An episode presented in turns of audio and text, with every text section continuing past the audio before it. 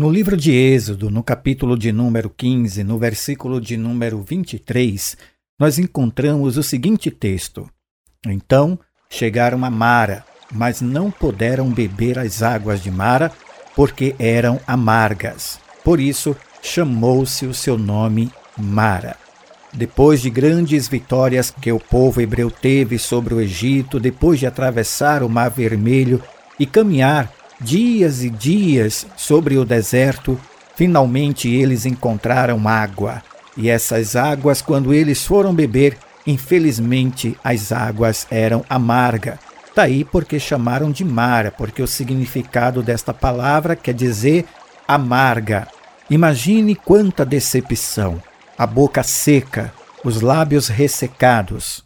A desidratação já estava tomando a maioria de todo aquele grupo e ao encontrar água, não poder beber porque elas eram amargas. Mais amarga do que aquelas águas, com certeza foi em ver que tudo está dando errado. Parece que nada está dando certo. Muitas águas amargas na vida nós muitas vezes nos deparamos. Quando pensamos que as coisas irão melhorar, não é nada daquilo que imaginamos.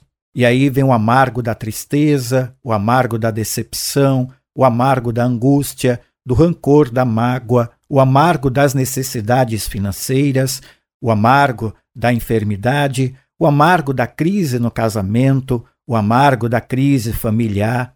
Mas há uma solução para transformar essas águas de amargas em doces. Qual foi a orientação de Deus para Moisés?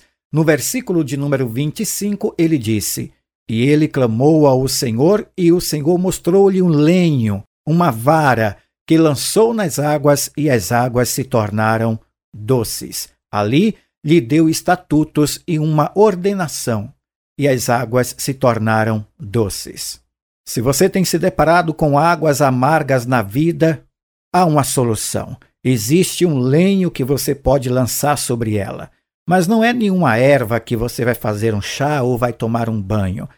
Esse lenho, essa vara, chama-se Jesus.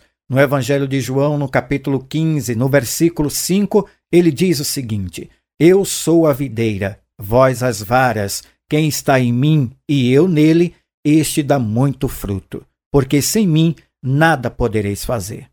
Se as águas amargas da vida lhe alcançaram, então aí está a solução. Jesus é a videira. Se lance sobre ele, não vai adiantar banho de ervas, não vai adiantar você se revoltar ou entregar os pontos, reclamar, murmurar. Para essas águas amargas na sua vida se tornarem doces, você só precisa de Jesus. Se firme nele, se firme na sua palavra, busque ele cada dia mais, porque sem ele nada você poderá fazer para adoçar mais a sua vida.